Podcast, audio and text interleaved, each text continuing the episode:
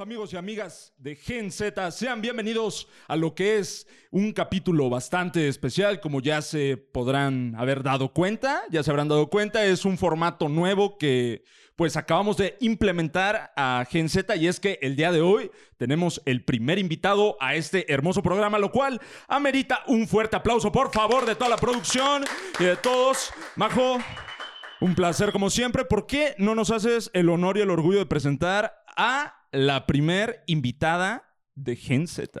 ¿Cómo están a todos, amigos y amigas? El día de hoy nos encontramos eh, bastante contentos y felices porque tenemos a nuestra primer invitada y el día de hoy trajimos a una persona que nos va a ayudar a desarrollar el tema del día de hoy.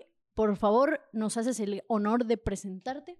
Ok, bueno, hola a todos. Mi nombre es Erandi Álvarez, soy psicóloga clínica, egresada de la UAC, con bastantes cosas que platicar con ustedes el día de hoy. Les Claro que sí. agradezco mucho. Creí la que iba a decir invitación. cosas bastante oscuras que voy a sacar el día de hoy aquí en su No, programa. no, no, no, nada de eso. Este, el día de hoy, amigo, vamos a hablar acerca de, eh, de un tema a lo mejor un poquito ya sonado para nuestra generación, tal vez no, no va a ser algo nuevo, pero hay que, hay que hacer como hincapié en el hecho de que hay personas que a lo mejor les interese este tema de desarrollar. El día de hoy vamos a responder algunas preguntas, cuestiones, a compartir anécdotas sobre la sexualidad y cómo se ha desarrollado a través de las generaciones. Eh, querida Erandi. Eh, el día de hoy te tenemos una pregunta que vamos a iniciar con todos los invitados. ¿Sabes a qué generación perteneces? Claro que sí, millennial, 100% millennial. Eh, millennial de corazón. Ah, La, Millennial. producción celebra a los millennials aquí. Eh, eh, eh, sí. Que, Sí. que quiero hacer un paréntesis, eh, si me lo permiten. Este, ya hemos tocado como que este, los temas a lo mejor que vamos a hablar el día de hoy. Sin embargo, eh, yo creo que el hecho de que esté Erandi, psicóloga, eh, nos va a hacer un parote. Porque eh, realmente, o sea, muchas cosas siempre las basamos en nuestras experiencias, en las cosas que nosotros sabemos desde nuestro punto de vista, pero no lo sabemos desde un punto de vista diferente. Entonces es por eso que el día de hoy queremos... Científico. Científico. Es por eso que el día de hoy queremos, eh, ahora sí que desarrollar todo lo que engloba Gen Z. Claro. ¿Cuál, cuál, es, cuál era la pregunta que yo hacía? Eh, no, en realidad no es, no es una pregunta como en, en específico, pero acerca de este tema de la sexualidad, en episodios anteriores hemos compartido mi compañero y yo eh, experiencias de cómo nosotros y esta generación vemos específicamente el tema de la sexualidad como algo completamente normal.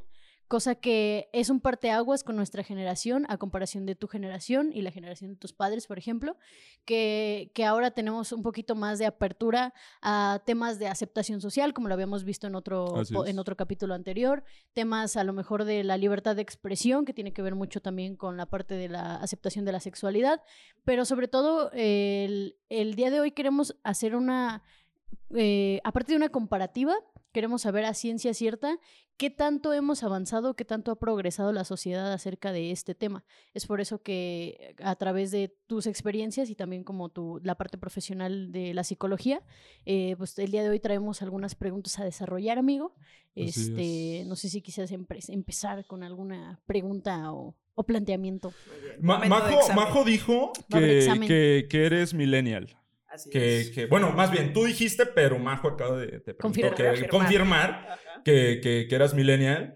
¿Y qué, qué opinas tú acerca de, o sea, tú sientes desde tu experiencia que la generación Z y los millennials, que en realidad no estamos, así que tú digas, tan, Tan separados, ¿crees que en realidad sí hubo un cambio muy, muy drástico a lo que, sabes, o sea, somos como, pues ahora sí como sociedad?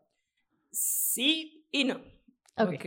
¿Por qué? Porque siguen existiendo tabús Ujú. dentro de nuestra sociedad. Por mucho de que ahora hay un poquito más de permisividad o este ahínco de poder explorar más su sexualidad, de que puedan hablar con más libertad, de que haya ahora sí un- una modificación social en cuanto a la aceptación, pues no, a los millennials no nos tocó tan así. ¿Por qué? Porque pueden verlo desde series, películas, actualmente pues ya hay mucha representación. Eso creo que ha ayudado impresionantemente a nivel mundial a esta aceptación de la sexualidad y sus diferentes rubros de cómo expresarse. Claro. Sin embargo, a nosotros no. Eh, por ejemplo, hablando ya más específicamente, porque bueno, creo que va más en torno a comunidad LGBT. En realidad. Sí, claro. Este, bueno, por favor, heterosexuales, no se sientan, no son excluidos, no son punto y aparte, no, no, no tenemos satanizada ahora la heterosexualidad, no, no es nada por el estilo, pero bien, o sea, toda nuestra generación en realidad tuvo muy, muy, muy, muy poquitos este, representantes, por ejemplo, en la TV. Yo considero un gran parteaguas que una televisora tan cerrada, tan conservadora como es Televisa, eh, lanzó primero, pero fue por muy debajo del agua. No sé ustedes si llegaron a conocer la serie o, bueno, capítulos, novela, échala, eh, Las Aparicio, por ejemplo. No. No, híjole, ya, desde ahí se ve, ya, desde, ahí, se ve claramente ¿no? que el programa se llama Gen Z. Yo pensaba que iba a decir el chavo del ocho animado. Este, no, no, no, no, pero no, no, esa no. Las Aparicio eh, en realidad no salió en horario familiar. Eh, ah, es toda una representación por parte de mujeres. Se supone que tienen como una maldición, digámoslo así, en donde todos los hombres que se casan con alguna de ellas o sufren algún tipo de desgracia o se mueren, ¿verdad? Eh, esta serie es grabada completamente en México, la Ciudad de México. Bueno, si por ahí alguien que esté televisando lo googlea y me dice, no es cierto, está bien, o sea, no, no me metí como tal a hacer todo Pero está desarrollado aquí en el país. Ah, exactamente. Entonces, ¿qué se detona ahí? Eh, una situación legal respecto de las mujeres de cómo han sido violentadas, etcétera, etcétera, pero este grupo de mujeres, esta familia, que son las Aparicio, porque ese es el apellido, eh, va muy en pro de, esta finalidad de apoyar a las mujeres, ¿no? Otra, eh, algo que también yo le doy una palomita a, esta, pues sí, son novelas en realidad porque es eh, promulgada por Televisa, en realidad. Este es, aparece un personaje lésbico. eso fue como muy boom en el momento. la situación también de los escorts, por ejemplo. Okay que habla justamente de una de las hijas de, la Aparicio Mayor, la abuelita, digámoslo así, la mamá, este, que es eh, la principal de una agencia de escorts. Pero ¿cómo lo desarrolla? A través del arte. O sea, una cosa, digámoslo así, la fachada es el arte y el trasfondo es los escorts. Escort. ¿Y qué maneja respecto de los escorts? También tenemos toda una idea muy permeada referente a eh, un escort, es un acompañante, es el sugar daddy, ¿no? E, esta clase de ideas bobas, no. Mm, se, bueno, dentro de esa novela, en realidad se habla que los escorts son terapeutas sexuales, en el sentido, por ejemplo, de mujeres frígidas, mujeres que no conocen su sexualidad, hombres que no conocen su sexualidad o que no aceptan su sexualidad. De hecho, Dentro de alguno de los capítulos se habla de un hombre que está casado, que intenta como por algunas vertientes la cuestión de los tríos, de si su mujer lo acepta o no y resulta ser homosexual. Sí, claro. Que a final de cuentas, en ese momento supongo que fue, como dices, un parteaguas de, de lo que la gente creía que no existía, pero es que realmente todo el tiempo ha existido.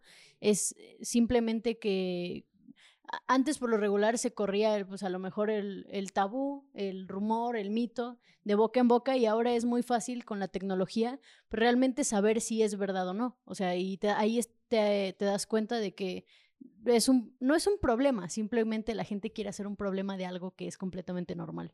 Claro. Entonces, yo, yo siento que acabas de tocar un punto muy importante. Hablábamos sobre la televisión en otro eh, episodio, pasado.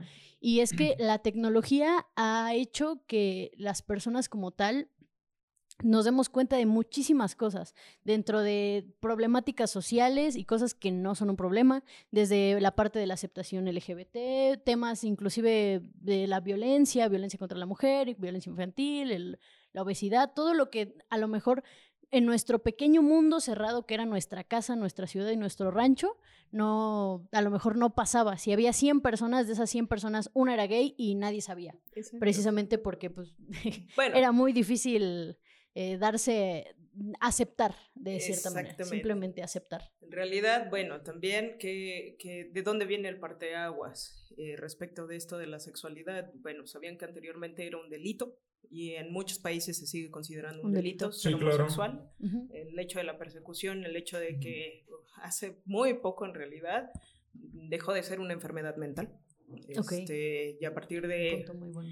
DSM4 que, o 3, no estoy muy bien en cuanto a, a la información, tal cual, una disculpa, pero creo que sí fue en el 4, es donde deja de catalogarse como una enfermedad mental. ¿Qué es el DSM?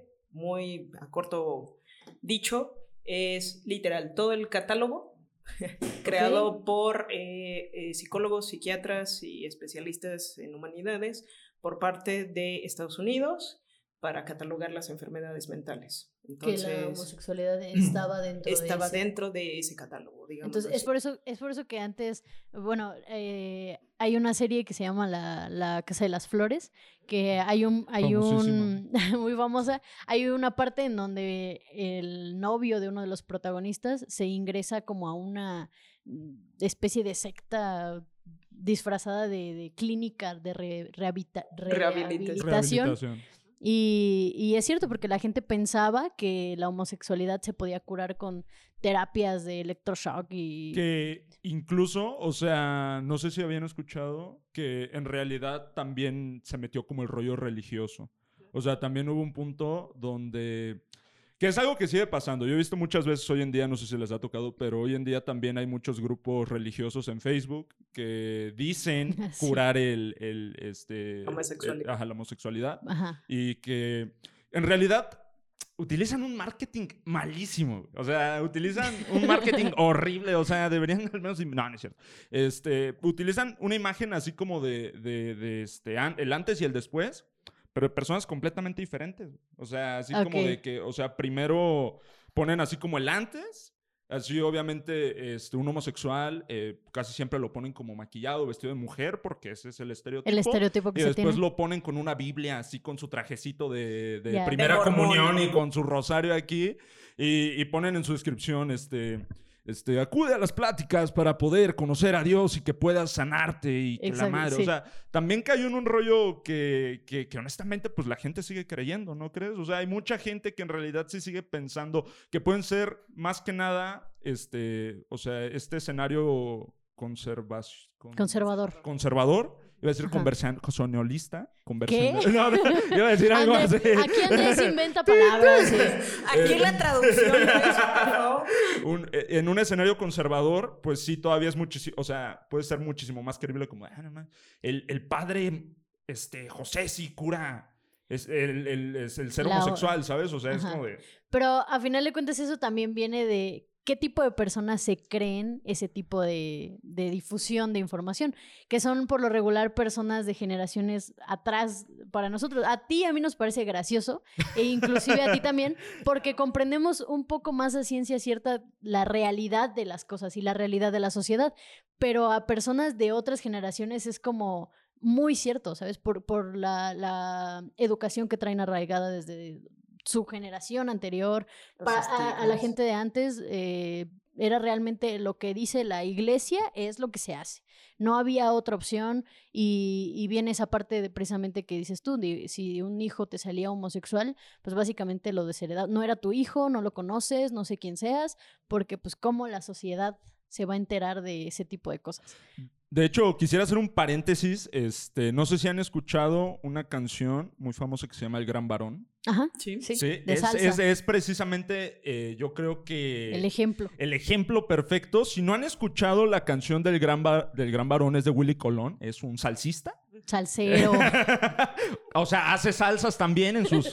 En sus eh, tiene un molcajete. Tiene un molcajete. molcajete. No, pero eh, si no han escuchado esa canción, escúchenla. O sea, literalmente es una historia de. Literalmente de un padre conservador que deshereda a su hijo por el simple hecho de que Pues es tuvo una, homosexual. ori- una orientación sexual diferente. O sea, es el ejemplo perfecto. Y, y hablábamos de los tabús que existían y que algunos sig- siguen existiendo, pero a mí me, me es un poco intrigante el hecho de que mi generación tiene muchísimos menos tabús eh, que hasta cierto punto, mm, que hasta cierto punto, bueno, más bien, no, no, no creemos en tantos de los populares, Ah, ¿sabes? O sea, esa- hay muchos tabúes populares que en mi generación dice como, eso no es cierto, güey. O sea, claro. ya sabemos que, por ejemplo, el, no sé, la gente antes decía, güey, sí, en tu primera vez no te puedes embarazar. Por y, de- y nosotros, ¿qué? Por supuesto. Y de, y de hecho es la, la, la super mala información. Ajá. Porque, o sea, me acuerdo, por ahí escuché en los barrios bajos de mi casa. No, no es. El, este, que, que hubo una vez que había, o sea, la mala información del rollo de que la amiga conocida de, creo que de mi abuelo, de mi mamá, no me acuerdo exactamente, decían, no beses en la boca porque te vas a embarazar. No, o sea, no beses en la boca. Ese tipo Entonces de- resulta que la morrita salió embarazada y obviamente fue así como de, pero ¿por qué salí embarazada si no lo besé? ¿Sabes? O sea, es como, es como de, ¿por qué demonios salí? O sea, si, si no nos besamos. Nunca, Es como- nunca lo besé. No, no, y es nunca que lo también o sea- esa parte en donde las generaciones de antes inventaban todo esto para, para meterte miedo y que no experimentaras, que no hicieras, que no, bla, bla. Pero tú, en, específicamente en tu generación, ¿cuáles fueron los, los tabúes y mitos que les dificultaban hasta cierto punto? eh, los más, los más, sí, los más populares que les dificultaron mucho experimentar su sexualidad.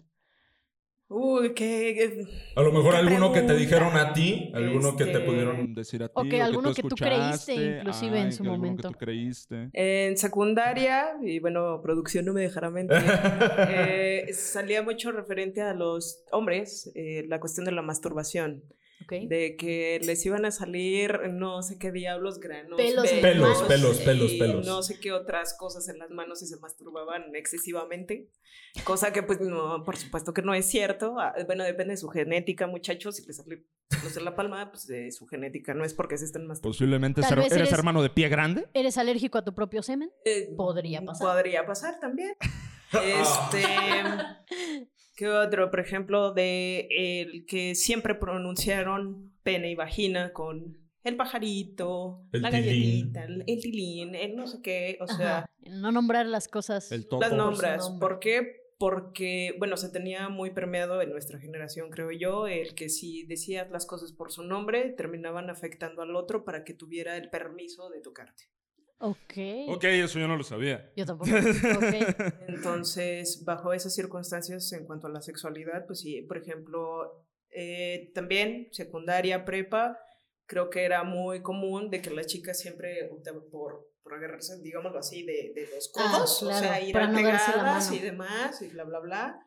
Eh, y eso era como normalizado en realidad. ¿Por qué? Porque son amigas, se acabó. Pero si un chico terminaba haciendo este, este tipo de, de gesto con su amigo, eh, eh, disculpen, no sé si aquí se, se permite este tipo de diálogo, pero sí es como de, ah, eres bien puto, mariposón, y no sé qué, y era como, bueno, ¿por qué? Si Exactamente. eh, es también una cuestión de demostración de cariño, de afecto, que hay hombres también que fue muy estipulado el no llores, no llores. El no llores porque eres caballero. Eres macho. Eres macho, macho. eres macho. Esa Este, palabra. Los hombres no lloran, ¿no? O sea, y tenemos toda una generación que no puede expresar sus emociones referente a los hombres y eso desde mucho atrás, muy aparte de Que todavía esta, ¿eh? boomer. Todavía esta generación de, lo- de la generación Z, hay muchas personas que comparten el- la ideología de nadie me puede ver llorar. Y, inclusive ho- hombres y mujeres. Es, es hasta ahorita, creo yo que hace rato platicando antes de, de empezar a grabar, comentaste que, que nos llaman la generación de cristal. Y es precisamente porque generaciones anteriores no están acostumbradas al hecho de que alguien diga no cuando algo no le parece o cuando algo realmente tú eres consciente de que está mal. Y el hecho de que la mayoría diga sí y uno diga no, automáticamente te, te etiquetan. Te etiquetan de, pues, eres sí. un frágil, eres del niño mazapán, el niño de cristal. Niño mazapa. Pero realmente es que ya no tenemos tolerancia a las cosas que no son justas o que realmente a la sociedad no le parece justo. A mí no me parece justo en lo personal que un hombre no pueda abrazar a su amigo si, si lo quiere, si me, si me, extiende- si me entiendes lo que platicabas que Hola. pasaba en tu generación. Sí, claro. O que ahora, ahora es algo curioso porque gracias a la diversidad de, de géneros y a la gran amplitud que tenemos y aceptación de la sexualidad, es que ahora también te ven agarrada de la mano con otra mujer y piensan que ya es tu pareja. Que ya es tu, es tu, pareja. Entonces va como de punto A a punto B, pero muy extremo. Exactamente. somos una generación un poco extremista. Demasiado, diré yo. Yo, yo pienso que sí. el dilema, perdón, perdón. Eh, el dilema acá eh, con ustedes es que se está extrapolando todo, ¿no? Sí. En el sentido de, muy bien, por ejemplo, esto, de pronunciar el e, esto no me parece y es válido. ¿Por qué? Porque o me afecta en un nivel emocional, en un nivel social, en un nivel eh, personal, en un nivel sexual.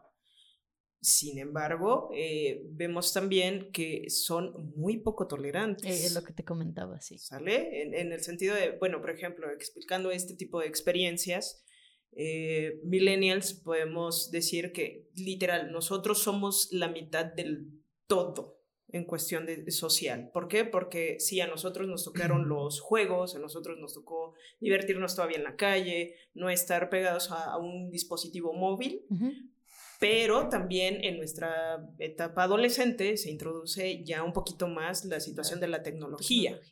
Entonces, estamos en medio de que de una disfunción como tal laboral también, de una de ese permeaje eh, generacional en donde nosotros empezamos a, a dar la voz de decir, es que esto ya no me parece, pero con miedo. Nosotros todavía hablamos con miedo. ¿Por qué? Porque a nosotros nos enseñaron inclusive con una mirada de te estás quieto, te estás quieto. Por supuesto. Y, por ejemplo, ahorita sí es muy común en jóvenes que sea algo retador. El, oye, ya, bájale, eh, pero ¿por qué? Y no, yo esto y yo aquello y mis derechos. Sí, me, me, encanta que eh, su generación... El DIF, te voy a demandar con el DIF. Te voy a demandar. O, le voy a hablar a la policía, ¿no? O sea, eh, de repente lo tornamos mucho a chiste, pero bueno, clínicamente hablando, a mí se me ha tocado niños y me han tocado adolescentes entendiendo, no, yo les llamo a la policía porque me están vulnerando mis derechos, ¿no? Y en realidad no es así, o sea, tenemos que aprender a poner límites, pero sus límites ya están muy desbordados. Más bien, los límites tendríamos que hablar desde un punto de generación Z para nosotros mismos, para la propia generación Z. Yo le comentaba a, Andrés hace tiempo en, otro podcast que sobre la tolerancia, o sea, llega un punto en donde a nosotros mismos hay personas que nos parecen excesivamente poco tolerantes y ahí es cuando haces haces consciente de que así mismo nos ven las demás personas a todos los de nuestra edad. Por ejemplo, hay personas, suena un ejemplo un poco tonto, pero hay personas de nuestra generación que no nos gusta Bad Bunny. Y nuestra propia generación nos, nos tacha y nos del 2021 no le gusta Bad Bunny? No lo puedo... Ah, eh, eh. o sea, llega un punto en donde es, es, es casi imposible no saber quién es Bad Bunny y cuáles son sus canciones porque están en todos lados, ¿no? Sí. Pero, pero ¿cómo somos tan poco tolerantes con nosotros mismos que dentro de nuestra propia generación es como, mm, si, si, no te gusta Bad Bunny, ese tipo de comentarios, por ejemplo. ¿Quién en pleno 2021 no le gusta? Pero, pero, por ejemplo, si has caído en esta, aunque no te guste, si has caído en esas aguas de saberte una canción aunque no te guste. No. Aunque sea como por coro o así como. Definitivamente no. No, no, nada. Yo, eh, miren, si yo soy un poco tolerante. si yo soy poco tolerante, eh, es justamente el reggaetón. Desde siempre, ¿eh? O sea, mi generación dice, ay, el bueno era el reggaetón viejo. La verdad, no. O sea, muy bien. Eh, reggaetón actual es hipersexualizado, pero en el hecho de una relación coital. El, digámoslo así, el reggaetón viejo eh, va más sí entona, pero como en el momento no era tan... No, no, no, o sea, era también eh, algo sexualizado, pero las palabras, digámoslo así, que se utilizan actualmente, era como, te lo digo muy por debajo del agua, ¿no? O sea, muy subliminal. por ejemplo, eh, la canción de Gasolina, ¿sí, es eso? Este... A ella, aquí lo voy a citar, a ella le gusta la gasolina, dame más Gasolina. Ajá, a diferencia de, de, ay, ¿cómo se llama esta cosa? De algo de cuatro. Felices los cuatro. Un- Felices los cuatro, Maluma. Creo que sí, es esto. Algo así. Felices. No, eh, creo que es la de Cuatro Babies. Si hablamos de, de decir todo más explícito, la de Cuatro Babies dice que Ah. la pongo en cuatro y no sé qué. y- Exactamente, o sea, voy a eso. En mi generación era muy por debajo del agua, dame más gasolina o darle más gasolina, una cosa así. Ajá. Y en esta generación es, sí, ponte en cuatro y te voy a hacer esto, te voy a hacer aquello, ¿no? O sea, esa, ese nivel de eh, explicidad eh, referente a un acto sexual, si era como, a ver, espérame, ¿no? O sea, vuelvo a lo mismo, Claro. nosotros volvemos a estar como en medio de eh, lo, lo netamente superficial que... Digo, ya de adolescentes dices, oh, con que eso, Eso era darle decir. ¿eh? a un ya nivel súper explícito en el reggaetón que dices, eh, a ver, espérame, o sea, como generación millennial sí somos como, ¿en qué momento eh, eh, el reggaetón pasó de ser algo como por Ajá. debajito del agua a algo tan, sí, dale, no sé qué, y hazle aquello y muévela así? y Pero, pero así"? no piensas que tiene que ver como con que, por ejemplo, lo que decíamos de que somos más open mind y hay muchísima gente más open mind, o sea, que tenga que ver como que también los artistas, o sea, ven que de cierta forma pues, a la gente le gusta y es como de, ok, vamos a crear un producto para las generaciones que no les importa cantar este, canciones sexualizadas al 100% sin censura. Es que en realidad no le prestas atención. Si notas el reggaetón es solo un ritmo Es para y es que para bailes. bailar. Eh, Y específicamente pasa, eh, no sé si Y creo que vieron, eso es pero... cumbia o algo. Sí, güey, eso es cumbia. Es- son cumbias rebajadas. Eh, pasa que, que hay como, hubo una tendencia en a cierto punto de TikTok que ponían como, como un pedacito de la canción, pero solo la letra. O sea, solo la letra sin el ritmo ni nada. Y cuando la analizas dices, Espera, Mm. ¿qué estoy escuchando? "Hmm, sí está un poco, un poco Pero raro. es que, o sea, mm, es inevitable. O sea, es inevitable. O sea, ok, vas a- pueden decir así como de, ok, sí escucho más el ritmo y sí perreo y sí me gusta todo este rollo, pero es inevitable no, no escuchar la letra, ¿sabes? O sea, a lo mejor Claro. sí, pero es que sí, o sea, si dicen, la pongo en cuatro, pues no es como que, ¿qué dijo? O sea, No, No, porque no, o en- sea- es que en el momento estás en un ambiente propicio a eso, ¿no? Exactamente. O sea, Evoca el hecho de que sigas a, a la, a la demás gente que está ahí bailando y pasándola y bla, bla, bla. Por eso, por eso es como un poco más digerible para nosotros el bailarlo y perrearlo y bla, bla, bla. Porque si tú vas a un lugar de nuestra generación, todos se van a saber hasta la coreografía del TikTok. está dura, sí. Exactamente. Entonces llega un punto en donde para nosotros ya lo escuchamos todo el tiempo, lo vemos todo el tiempo, nuestros amigos lo cantan todo el tiempo, que terminamos por saberlo y cantarlo. Pero realmente no es... Va- vamos a ponerlo así. No es como que una tarde de café que vas a ponerte a leer o que vas a ponerte vas a a, poner ver Instagram, eh, vas Bad a poner Bad Bunny, ¿no? O sea, no. eh, eh, Ustedes no lo hacen. Ah, sí, bien ¿Ustedes no lo hacen? No, o sea, es lo mismo, o sea, que dicen como el chiste de que yo, yo no escucho banda, y, pero cuando estás en las pedas, pues ponen Pero, banda. por, por- ejemplo, habrán escuchado también estas canciones que no son tan actuales, que son, por ejemplo, la de Pamela Chu. ah, sí, Pamela claro. Chu. Pamela Chu, Pamela Chu. O, por ejemplo, la de es China su madre y es China su papá. chi-", ¿Sabes? O sea, que, que traen el O sea- mensaje aquí subliminal también, pero... Pero fíjate, o sea, O decían, sea- decían palabras hasta cierto punto disfrazadas, como dice eh, nuestra compañera Erandi, pero no tan, no tan literal. O sea, creo que lo más literal que vivió su generación en cuestión de, de eso fue Molotov, por ejemplo, que chingas tú, chingo yo, chinga tu madre. O menos. Que hasta cierto punto era un- un- una forma de expresarte un poquito más sin censura. Y eso era más que nada una situación de protesta. Insisto, Sí, claro. seguimos evocando a que nosotros empezamos como tal a aperturar una voz. ¿En qué sentido? En un sentido sexual, en un sentido de libertad de expresión, en un sentido de, oye, ya te pasaste de lanza, de, de límites. ¿no? ¿Por qué? Porque anteriormente, inclusive en laboral, era, "Ja, Jaime, te quedas hasta las 8, pero mi hora de salida es a las 4. Este, no, porque mira, lo estás haciendo muy bien, así que ten más trabajo, ¿no? Y eso actualmente nos pasa mucho a millennials. Al Es- 100%. Es- y si quieres el trabajo, y si no, pues caile. Kyle, ajá, exacto. Es, es como hoy en día que piden así, ¿no? Este, o sea, sales de egresado de, yo qué sé, 25 años y ya te piden 7 años de experiencia. Más o menos. haber trabajado en cinco fábricas y todo el Eh, rollo. Pues yo siento que va un poquito a lo que dice Erandi, que mm, su generación fue la puerta a que esta generación tuviera un poquito más de, Libertad. de libertad. Ajá, de libertad. Expresado. Y, y empieza porque la generación de los millennials, todo, todo fue protesta. Y a nosotros ya nos tocaron los beneficios de la protesta.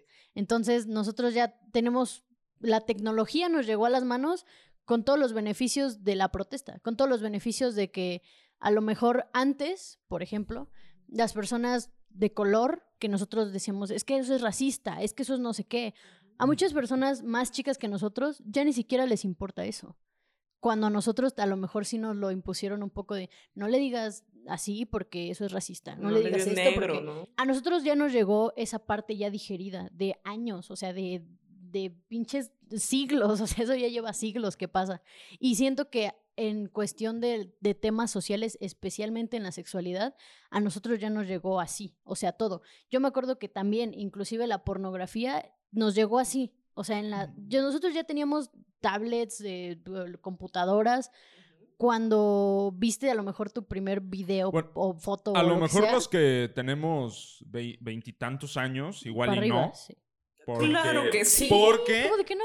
bueno, yo no tenía una tablet ni internet Bueno. cuando estaba más morrito. Pero ya tenían teléfonos celulares Ah, con hijo- accesibilidad. Híjole, pues a las... O sabes Es, qué? es que, es, que, es que, ¿sabes qué es lo que pasa, este, Erandi? Es que yo, por ejemplo, esto también lo platicamos en, en, en otro episodio. Este, por ejemplo, yo no, o sea, yo no tuve computadora de morrito. O sea, o sea, fue muy alejado de la tecnología. Ajá, o sea, yo, yo tuve la, la computadora y era una computadora de escritorio de esas pinches mamadotas así cabronas. Este, Como cuando la que tenía... tenía Alice. Ah, no, no es cierto, no es cierto. Todo se derrumba. De esas de escritorio cuando yo tenía nueve años.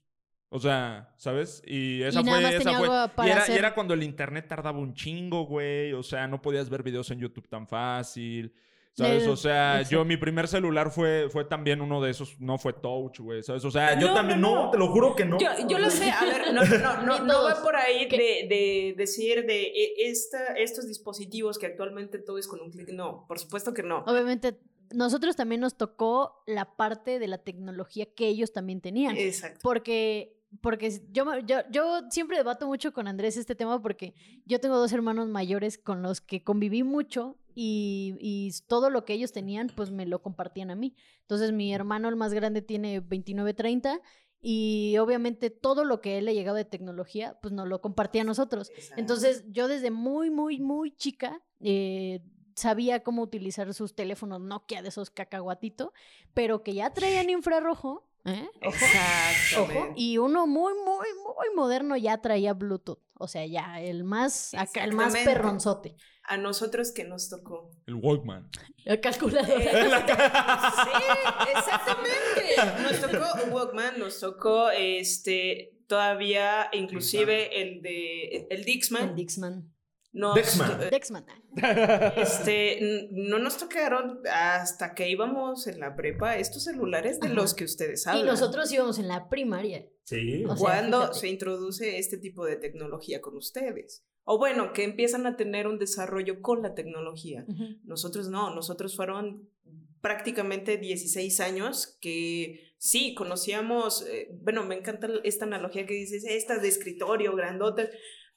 Ahora sí, permíteme corazón, pero a nosotros nos tocaron de que el modem como tal, digo, no modem, ¿cómo se llama El esta CPU. cosa? El CPU El CPU. era un tormentón así y los códigos en la computadora eran literalmente, tenías que ingresar códigos. Binarios. Eh, No. no, no, No, y no, tampoco eran programadores. este, pero era para hacer, por ejemplo, había un programa que se llamaba ADD2, una cosa así, que literal era como una especie de tortuguita en donde ibas metiendo códigos para crear una casa, digámoslo así, el, el pre del Oh. Paint, por ejemplo. El pre del Paint. Y a nosotros nos tocó Paint.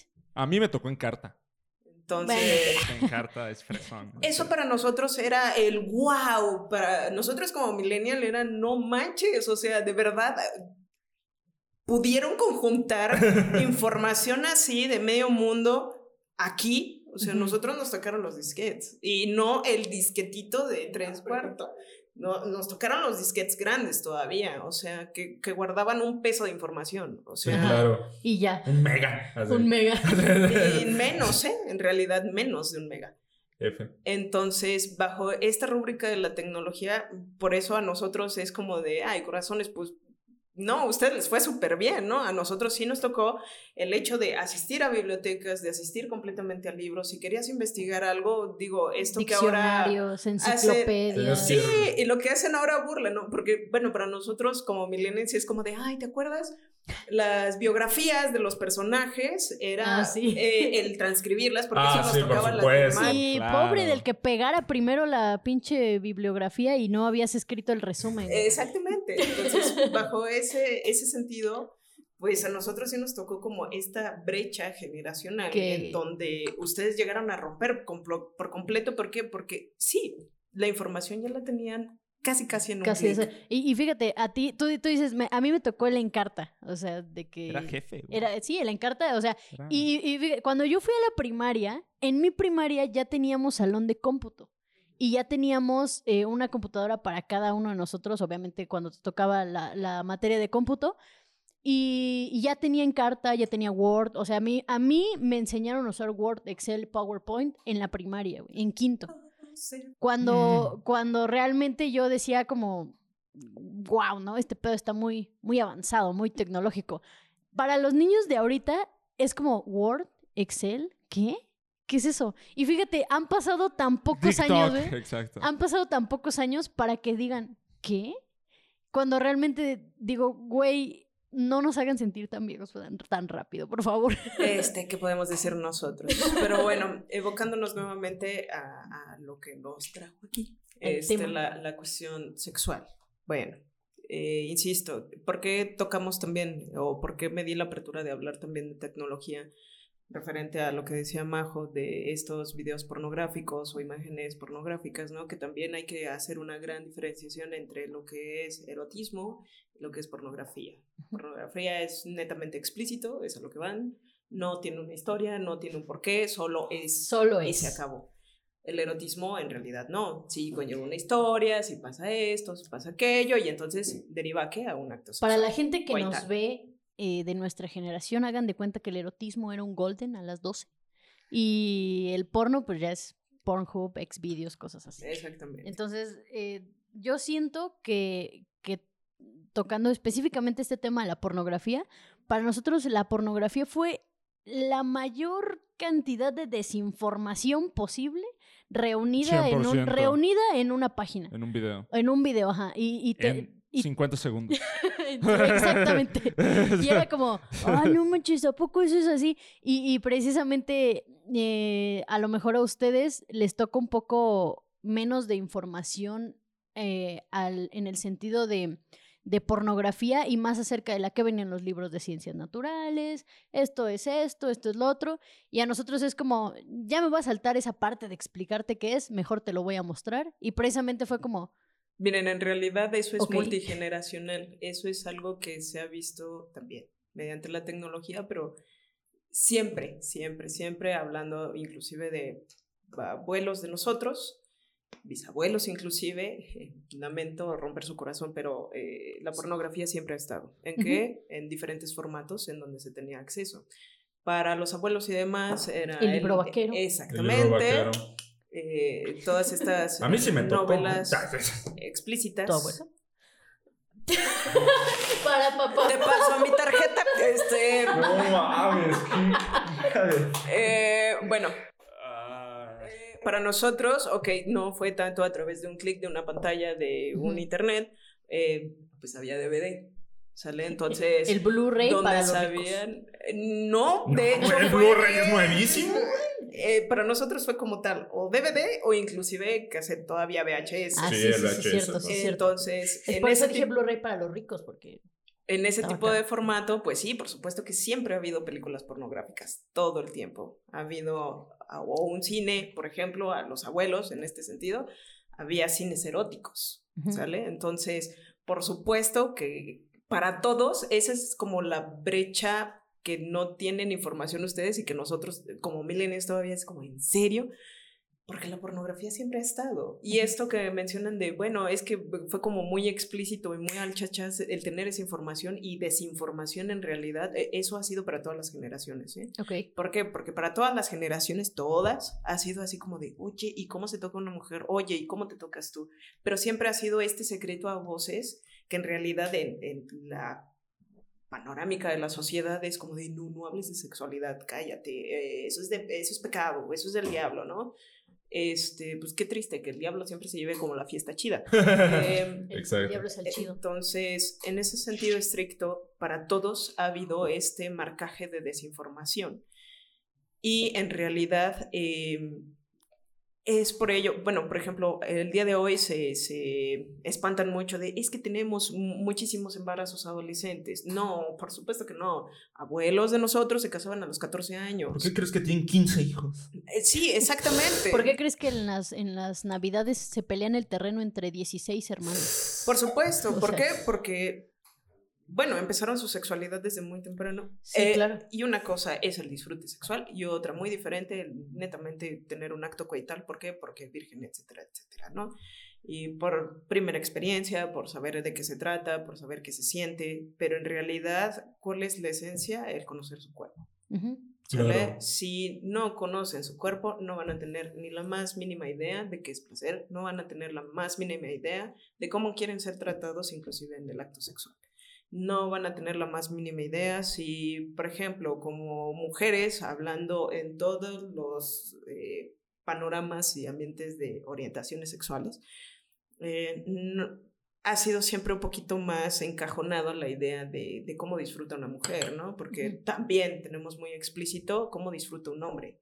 Pero el tipo de orgasmo y cómo se elabora el orgasmo para tanto hombres como mujeres es muy, muy diferente. Entonces, diría una muy, muy buena doctora que me dio clases, el orgasmo es de quien lo trabaja. ¿sale? Ok. Buena tierras. frase. La tierra es de quien la trabaja. Exactamente. Entonces, bajo ese estricto sentido, eh. ¿Por dónde podemos hablar principalmente de sexualidad? Conozcan su cuerpo.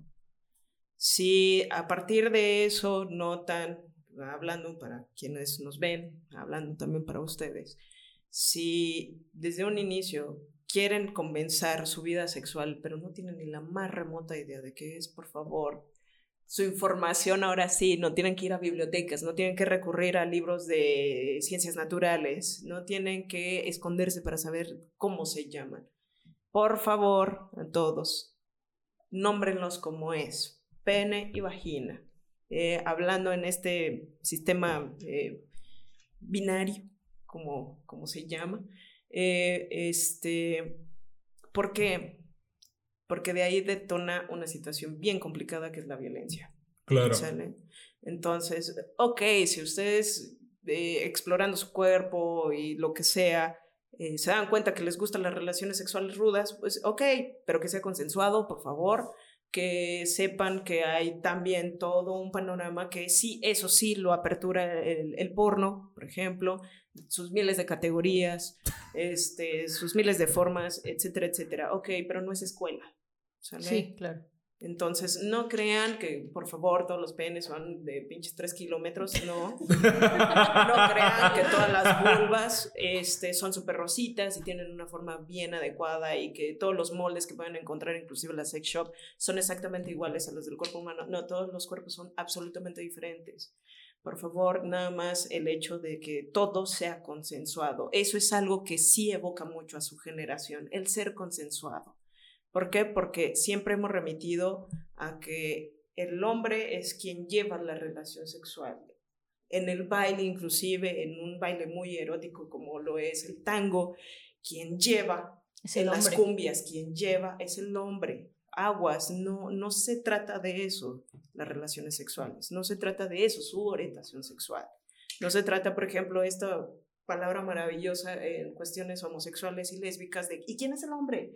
Eh, Mm, claro. ¿quién es la mujer? ¿Quién Y es como activo? de... El activo y pasivo. Ajá, Sí, claro. exactamente. O, o, miren, pues de- lo interesante de ser lesbianas, ¿no? Pues es porque no hay hombres. Lo interesante de ser homosexuales es pues, porque no hay mujeres, ¿no? En el sentido estricto, por ejemplo, ahora que se introduce esta nueva guau, que, bueno, para ustedes ya no lo es tanto, pero para nosotros sí, la cuestión de un transgénero, eh, hay, bueno, me, me he introducido muy poquito a las plataformas actuales como es TikTok. eh, eh, hay uno muy bueno que es me juzgan, un, un chico homosexual, me juzgan porque estoy con, con un hombre trans y porque es una mujer. Y de repente aparece el novio y dice, dime dónde está la mujer ahora. Porque no, no, es, no, No es, una una mujer, mujer, es es- un hombre. ¿Sale? Que ahí también habría que eliminar esta etiquetita de es que es un hombre trans o es una mujer trans. No, es hombre y es mujer, se acabó. Sí, claro. No más, no menos. ¿Sale? Pero ¿cómo se puede iniciar todo esto conociéndose ustedes? Sí, bueno, abordábamos un poquito de, son, somos la generación, bueno, son la generación del psicólogo, ¿no? Este, no, qué bueno que por fin se ha dado la apertura de decir, ok, estoy mal emocionalmente, estoy mal mentalmente, aguas, por favor no crean estos antiguos estereotipos de es que estás loco, es que vas al psicólogo porque estás loco. Es el loquero. Ajá, y, y- Por supuesto. y claro que no es así. Eh, eh, el acudir a tu sal- salud eh, mental, por supuesto que siempre va a tener una repercusión eh, en nivel físico. Entonces, no crean que el estrés no existe o que es un invento de, de su generación. No, por supuesto, el estrés siempre ha hecho estragos Claro, porque multigeneracionalmente. mm, le- en- dentro de los temas que, que a mí me interesaban tratar es que la mayoría de, gen- de personas de otra generación nos dicen realmente que, que, que nosotros ya eh, le damos mucha importancia a la, a la salud mental.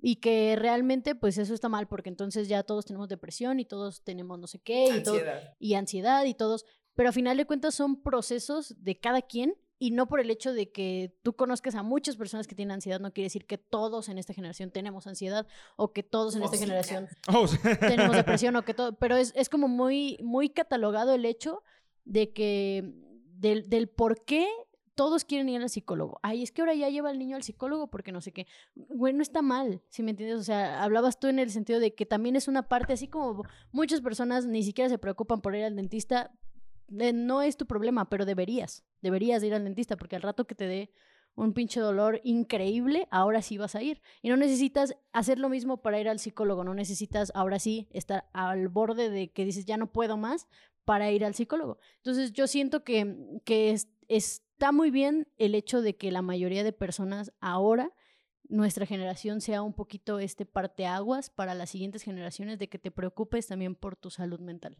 Entonces, pues creo que se nos, se nos terminó el tiempo de Ya se nos acabó el este tiempo. Production. podcast. Production. Este, pues, Erandi, te quiero dar las gracias por haber Ay, compartido con nosotros. Muchísimas eh, gracias, Randy. Más allá de tu profesión, tu, tu- tus ganas de, de compartirnos, de darnos un consejo, de sobre todo de escucharnos y de, Sobre todo, de y venir a lidiar con estos dos sujetos. y de no, la- juz- de, de no de la- juzgarnos por, eh, No, lo por el hecho de tener algunas preguntas, este, ahí que si el abuelito lo tocó, no sé qué. Ah, ya, güey. Erandi, te agradecemos infinitamente por mi tarjeta. Te agradecemos infinitamente por venir a Gen Z. Espero te lo hayas pasado súper bien. Así que, amigos, este, espero se le hayan pasado muy bien. Espero que haya sido bastante entretenida por ustedes esta plática con eh, la psicólo- psicóloga clínica Erandi, eh, Erandi. Álvarez. Sí, así es. Este, no olviden de dejar su like y, este, pues más, o- más, más que nada, pues comentarnos, ¿no? ¿Qué les pareció? Este, de todas maneras, igual, en un futuro, este, pueden dejar sus comentarios aquí abajo y puede haber a lo mejor una parte 2 o una parte futura donde Erandi pueda responder sus preguntas. Claro te que parece? Sí, Sí, claro Eso que sí. todos, sus pedos, eh, así, No, es que. Necesito una eh, Los consulta. pulpos, güey, así de pulpos, güey. No, no, no es cierto. Este, así que, Erandi, eh, ¿te gustaría dejar alguna red social? ¿Algún, este, en- eh, de preferencia, no sé si número telefónico, pero. Va a este, aparecer aquí su tarjeta. o, o- o tu aquí. Facebook o un lugar donde te puedan contactar. Este, miren, en realidad no, yo tengo mucho cuidado con redes sociales porque eh, por cuestión de privacidad, por cuestión de pacientes y por cuestión de violencia que estamos viviendo actualmente. Sin embargo, yo encantada de poder compartir nuevamente, si así no lo permiten ustedes, perfectísimo. producción. Este, Yo digo que puede haber una, una parte 2. Estaría muy cool que también, mm, si tienen algunas preguntas, Sí, nos las hicieran llegar a través de Instagram. Este, aquí en pantalla van a estar apareciendo nuestras redes sociales, tanto Facebook, Instagram, las redes sociales ¿Dónde, del Majo? ¿Dónde, podcast. dónde, dónde? Aquí. Y aquí. Y aquí. Nada, no es cierto. Este, amigos, muchísimas gracias por haber estado con nosotros un episodio más. Eh, es. les mando un abrazo hasta su casa. Y pues yo me despido, amigo. Cuídense, eh, ya saben, sean felices. Di tu frase, di tu Este, frase. Espé- Espérame, todavía Ah. no llego, todavía no llego ahí. Dilo tuyo, dilo Cuí- este, cuídense amigos, este, ya saben que pues, la salud mental no es para nada eh, algo innecesario, es algo demasiado necesario y an- también pues chéquense mucho esa, esa parte, esa Chécate, parte para que, para, para que no tengan ningún problema. Así que amigos, muchísimas gracias de nuevo Erandi, este, nos vemos el chicos. próximo capítulo de Gen Z, pórtense bien, cuídense, respeten para que los respeten y nos estamos viendo en el próximo capítulo de Gen Z. Nos- Cuídense, hasta luego. Muchas gracias. Bye.